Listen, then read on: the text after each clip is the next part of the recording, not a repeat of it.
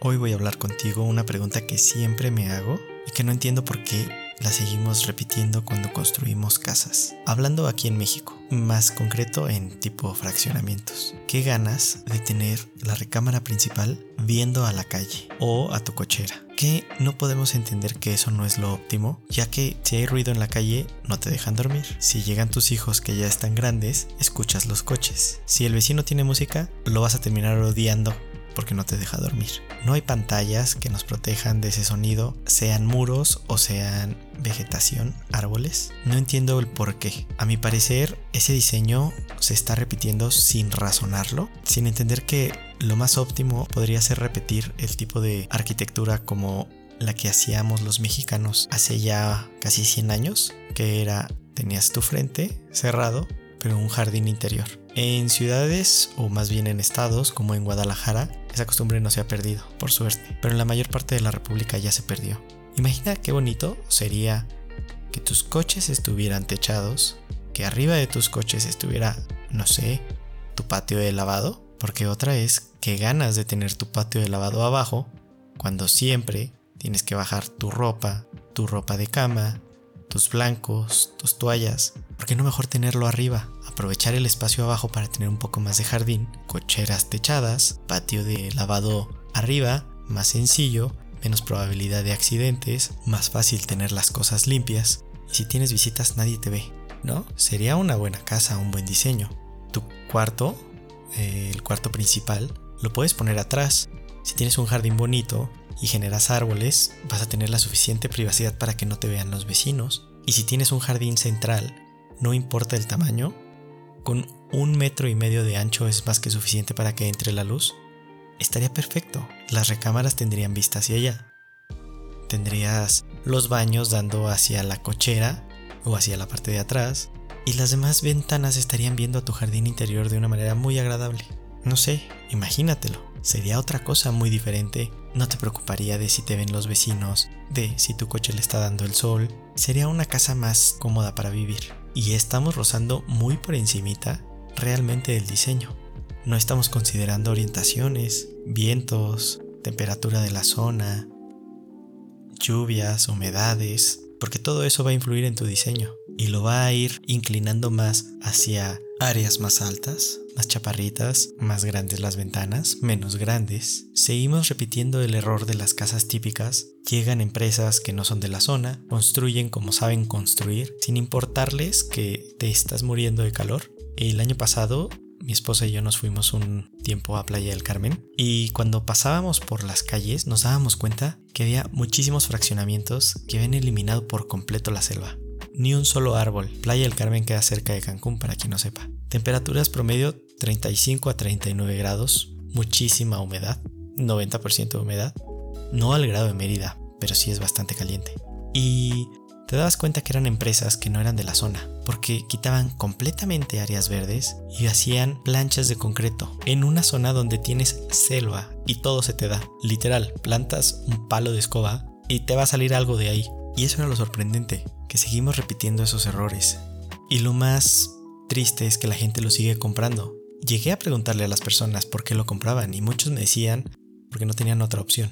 Qué feo y qué triste ver que nosotros como especialistas, por así decirlo, para la vivienda, nos olvidemos de nuestros usuarios y les terminemos haciendo casas que no corresponden a su clima, y donde no van a estar cómodos y donde van a contaminar más, van a gastar más, porque la casa va a ser más caliente, porque no tienen área verde para poder refrescarse y tienen que gastar más luz. Indirectamente esa casa les va a costar muchísimo más de mantener que una casa mejor diseñada. Otro error que veo muy grande es el entendimiento de la evolución de las cosas. El tiempo pasa, las familias crecen, las familias disminuyen y las casas permanecen. Hay muchos arquitectos que todavía no entienden que tenemos que construir casas que crezcan con las familias, casas que se puedan adaptar. Que si eres una pareja no necesitas una casa muy grande, que a lo mejor estás buscando una casa pequeña, pero el día de mañana que tengas hijos, que puedas construir otro cuarto, pero que ya venga con un plan de desarrollo, que no te lo dejen a ti libre, que el arquitecto te entregue o la constructora te entregue los planes de desarrollo a futuro de tu casa con tus opciones. Una cosa más como una construcción modular. sería mucho más agradable ver cómo la gente va construyendo y se encariñaría más con sus propias casas al darse cuenta de las cosas, de lo que cuestan, de cuáles son las entrañas de tu casa. Imagina qué bonito y qué emoción saber que tu casa empezó siendo de dos y estás viendo tus fotos y ya tienes tres hijos, cuatro hijos, dos hijos y tu casa es más grande, creció. Tu casa es parte de tu familia.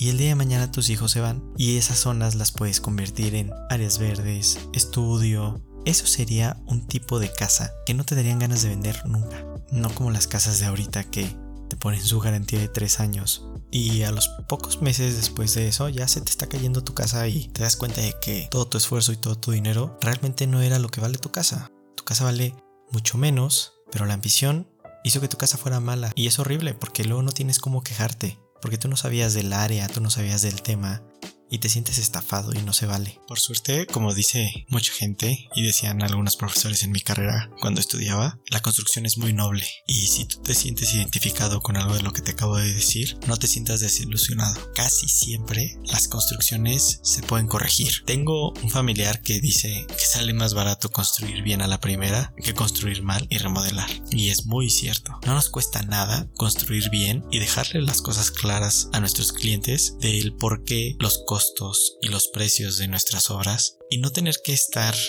callándonos para que ellos al final de cuentas terminen indicando qué tipo de materiales a pesar de que no conocen de estos y al final cuando ven el producto terminado y lo habiten no les guste y te regañen a ti y te culpen a ti porque fue tu producto.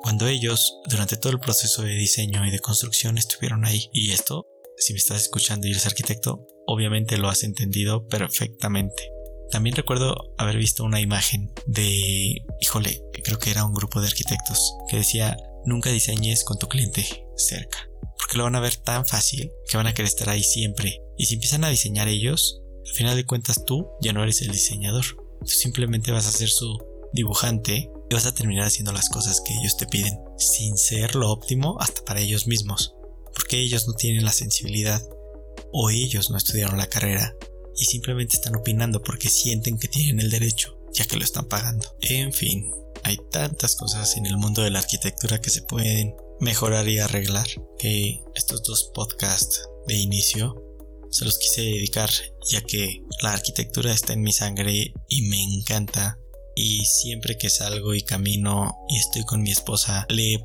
comparto todos los detalles de iluminación, de luz, de juego de sombras, orientaciones y siempre me dice ella que, que cómo me doy cuenta de tantas cosas que lo debería de compartir y gracias a ella estoy tratando de iniciar en esto de los podcasts para ver si de alguna manera puedo yo compartirte esa pasión y puedo compartirte un poquito ese conocimiento y abrirte tus ojos al mundo del diseño y al mundo de la arquitectura y entender que un buen diseño tiene mucho sentido común.